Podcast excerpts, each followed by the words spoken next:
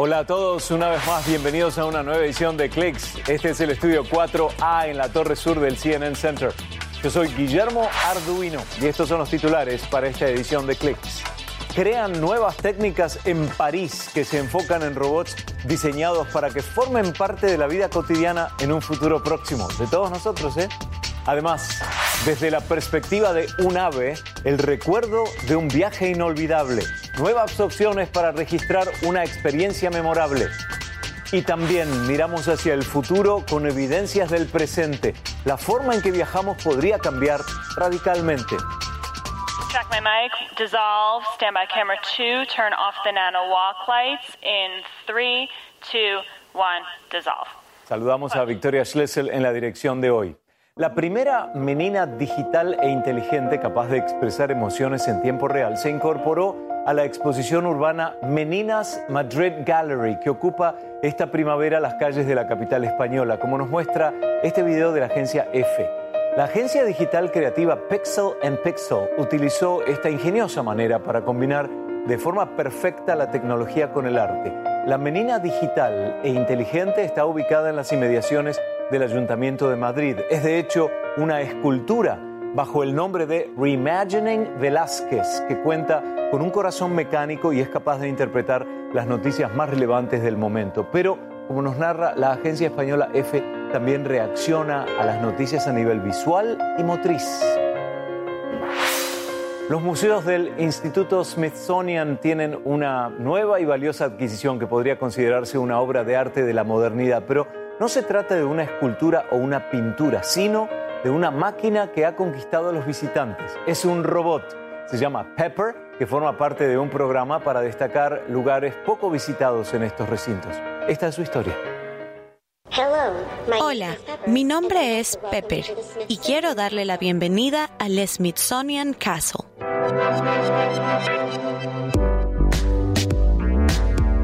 Si usted tiene unos minutos libres, me gustaría darle información sobre esta sala. El castillo es el edificio más antiguo del Smithsonian en la explanada de Washington. Recibimos millones de visitas por año. De manera interesante, esta es la sala menos visitada en el castillo. Sin embargo, tiene toda la historia del castillo. Una de las razones de tener a Pepper es utilizar al robot para atraer a la gente a las partes menos visitadas de nuestros museos y edificios. Hace tiempo que trabajamos en esto y lo que me llama la atención es cuán feliz hace a la gente. Es un poco estresante cuando uno lo ve por primera vez. Pepper es tan amable. Nunca pensé que diría eso sobre un robot. ¿Qué notas sobre esta escultura? Muchas personas creen que esta escultura se parece a un hombre real. Con el Hirschon, que es nuestra galería de arte contemporáneo, sus curadores han colocado a Pepper justo al lado de Big Man, que es una pieza asombrosa de arte contemporánea.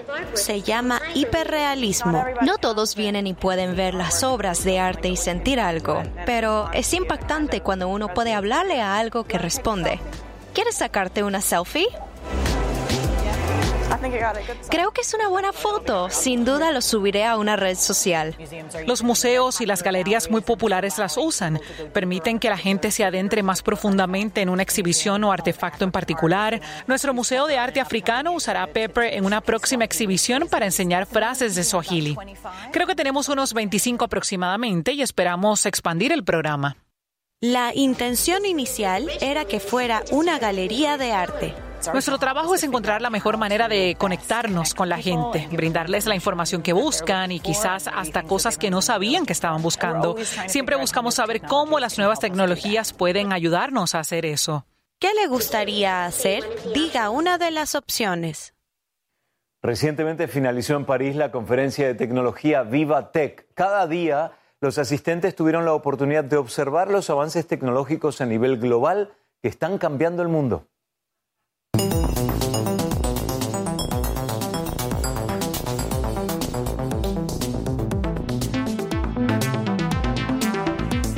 Pero también particularmente se pudieron ver en París las nuevas técnicas enfocadas en, en robots diseñados para que formen parte de la vida cotidiana en un futuro próximo. Una de estas innovadoras propuestas fue presentada por la compañía emergente Enmove, con sede en Francia. La firma presentó en VivaTech el primer robot de escala y forma humana impreso en tres dimensiones y sobre todo de código abierto. Esto significa que al robot se lo puede copiar e imprimir con cualquier impresora 3D. InMove fue fundada por el escultor y diseñador francés Gaël Langevin que en 2011 logró fama mundial con la creación de la prótesis de una mano. Por ahora este robot llamó la atención de la empresa también emergente y francesa Cyberdroid. Entre sus planes está utilizar el robot de InMove como asistente en hospitales y en hogares de ayuda. Pero la meta final de ambas firmas es que el desarrollo de sus robots les permitan a estas máquinas cumplir funciones y ocupar un lugar en todos los lugares del mundo.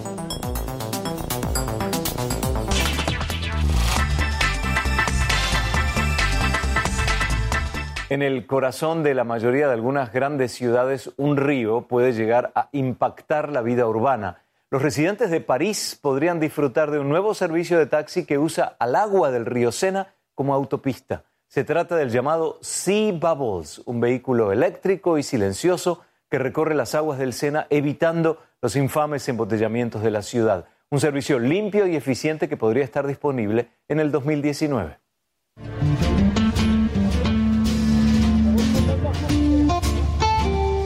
¿Es un bote?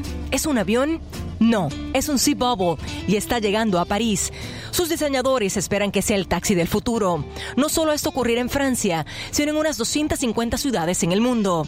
Es un innovador servicio de transporte como una alternativa ecológica urbana.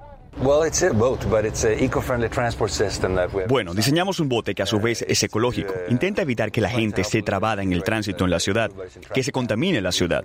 Tratamos de deshacernos de todo esto. No hace olas, no hace ruido, no contamina. Lo llaman el auto volador acuático y la idea tiene solo dos años y medio. Es eléctrico y fue soñado por el equipo que está detrás de este catamarán, que rompe récords de navegación gracias a su elevación sobre el agua. Es un sueño hecho realidad. Somos una empresa incipiente. Cuando uno empieza con la empresa, dice, tuve esta idea fantástica y a todos les parece maravillosa, pero ¿cómo se hace? Y cuando uno les muestra cómo, ese es el siguiente paso. Tenemos que decidir cómo entregar miles de estos productos.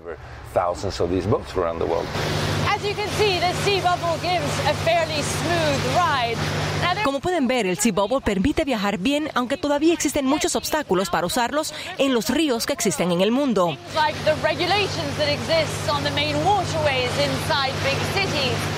Son parte de esas limitaciones, las reglamentaciones establecidas y la búsqueda de operadores que estén dispuestos comercialmente a tratar una gran cantidad de personas.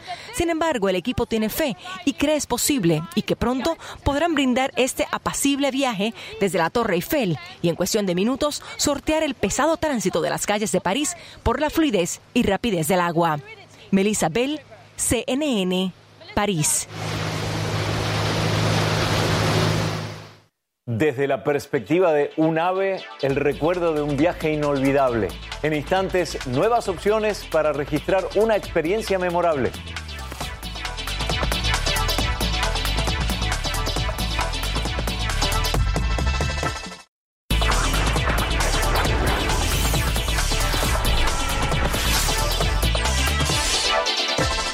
¿Qué tal si las próximas vacaciones se convierten en una superproducción de cine? Black Tomato es una compañía de tours de lujo que registra ese momento con la perspectiva de un pájaro y se sirve de la tecnología para lograrlo. Aquí la muestro.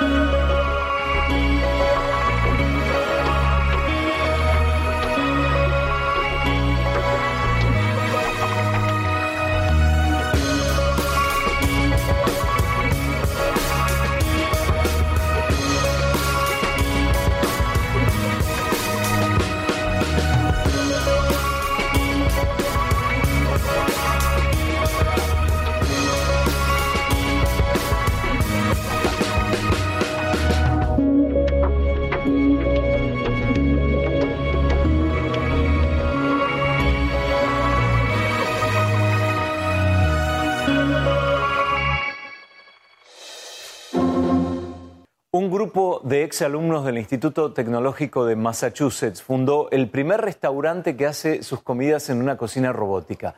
El lugar se llama Spice, está en Boston y se inspiró en las necesidades de cuatro amigos en su época de estudiantes. Ellos necesitaban comida nutritiva, de buen sabor y además a un precio para el bolsillo de un joven universitario.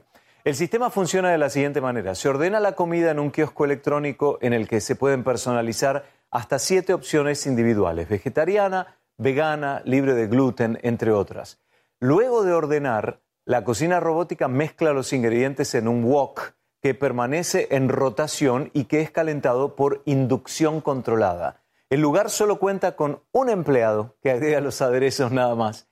Otra decisión de sus fundadores es la contratación de un chef con calificación de estrella Michelin, Daniel Boulud, como director culinario. También se ha mantenido fiel a la idea de mantener los precios económicos, ya que cada opción cuesta 7 dólares y medio. Además de ser una nueva aventura culinaria, por ahora cada plato representa el inicio de la combinación entre la tecnología y la gastronomía.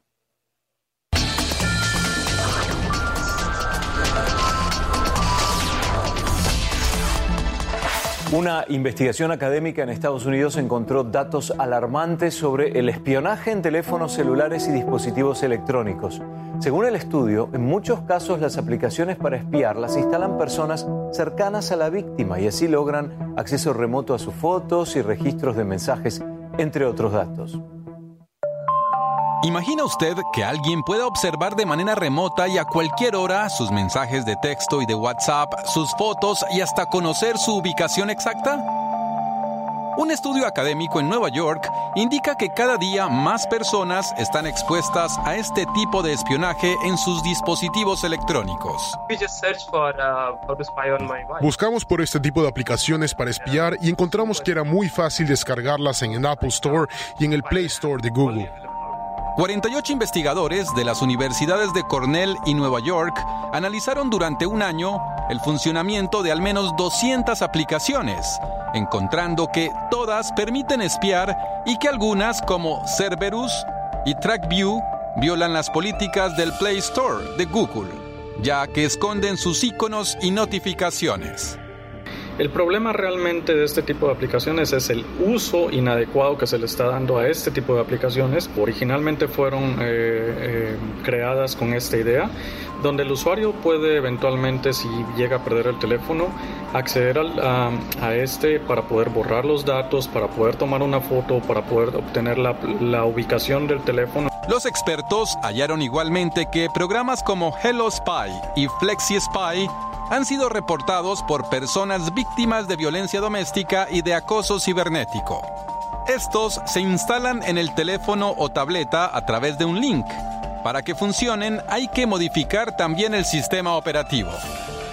En todos los escenarios es necesario conocer la clave de acceso al dispositivo. Igualmente, se analizaron aplicaciones anti-espía de marcas como Symantec y Kaspersky, detectando que su efectividad fue de apenas un 47%. Los investigadores recomiendan a los usuarios revisar con frecuencia en la configuración del dispositivo la lista de aplicaciones para detectar estos programas espías. La mayoría no generan un icono y no emiten notificaciones para evitar así ser descubiertos. Michael Roa, CNN, Atlanta.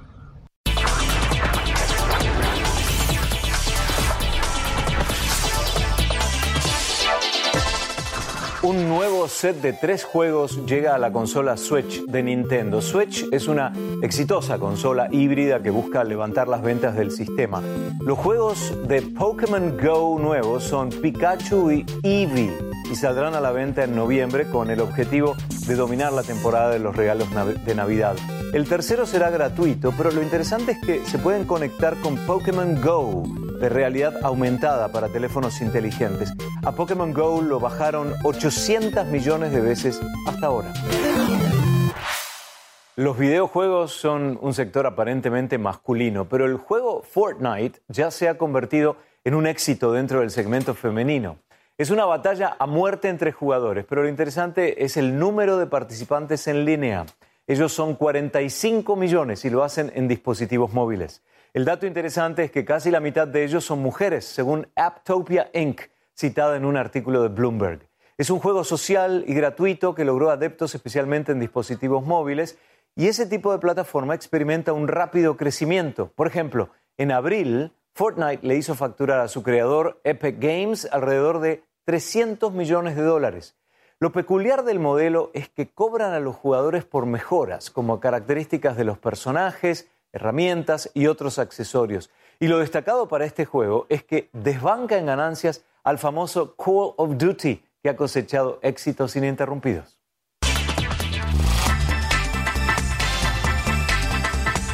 La incidencia de los aparatos electrónicos en la vida de sus usuarios es inconmensurable, pero cuando hay abuso en lugar de uso, la nocividad se convierte en un viaje de ida. Y en general las empresas se enfocan en fomentar su uso y no intentar limitarlo. Bueno, este año no es así, porque Digital Health es una nueva plataforma de iPhones y iPads que llega con la actualización del sistema operativo iOS, la decimosegunda versión, y su objetivo es ayudar a combatir el uso excesivo de los dispositivos. Ya este tipo de plataformas se vieron en otros sistemas como el de Google y la forma en que operan es informando al usuario cuánto tiempo permanecen utilizando cada aplicación. Por lo tanto, el preseteo de límites es una posibilidad. Do not disturb, no molestar, es un modo para silenciar notificaciones.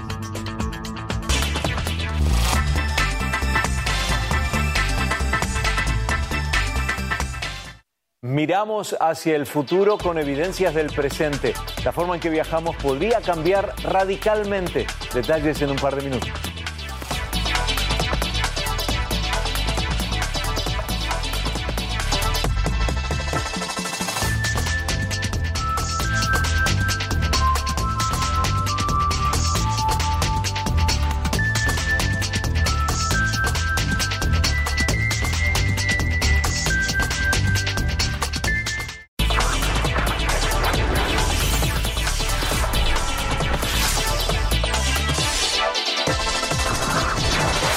Nos vamos con una nota sobre el transporte, pero el énfasis en este caso es en el futuro. Todo apunta a que se impone lo rápido y lo eficaz y de una forma que muy pocos habían imaginado.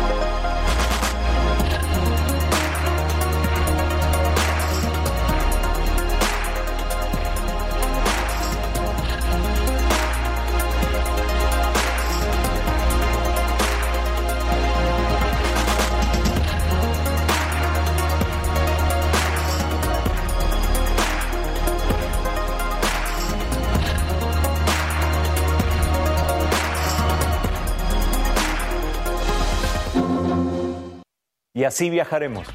Se nos acabó el tiempo por hoy. Estamos en facebook.com para CNN. Yo soy Guillermo Arduino, pero nos acompaña en la salida Jack Lowe, nuestro camarógrafo de la cámara estable. Nos vemos en la próxima.